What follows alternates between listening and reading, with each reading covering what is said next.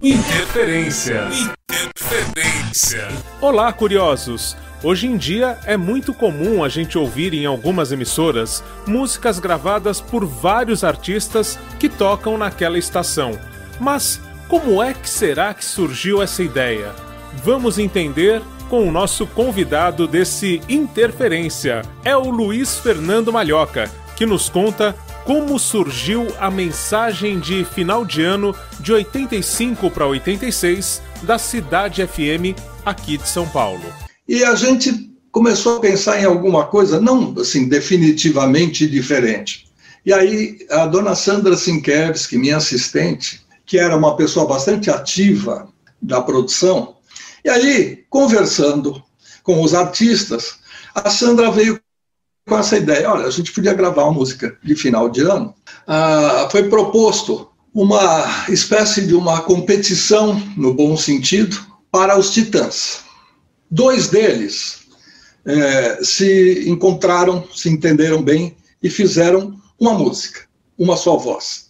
Tony Belotto e o nosso, lamentavelmente desaparecido muito cedo, Marcelo Fromer outros do grupo, criaram uma outra música.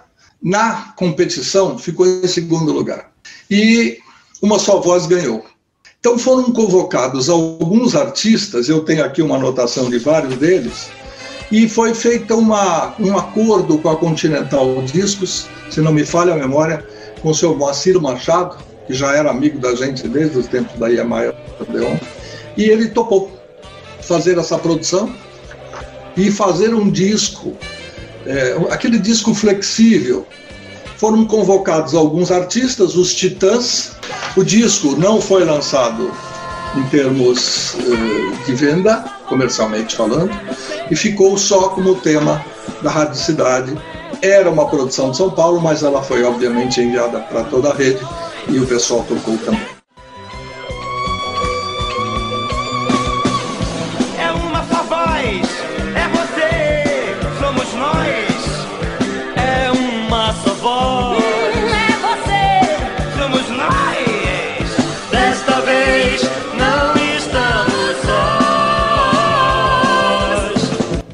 Interessante é que, além de reunir vários artistas para interpretar a mensagem de fim de ano da emissora, ela ainda foi uma música original. Bom, eu vou ficando por aqui e convido você a ir ao blog Peças Raras conferir a nossa mensagem de final de ano, que foi feita a partir das tirinhas do Theo e o Minimundo criadas por Caetano Cury.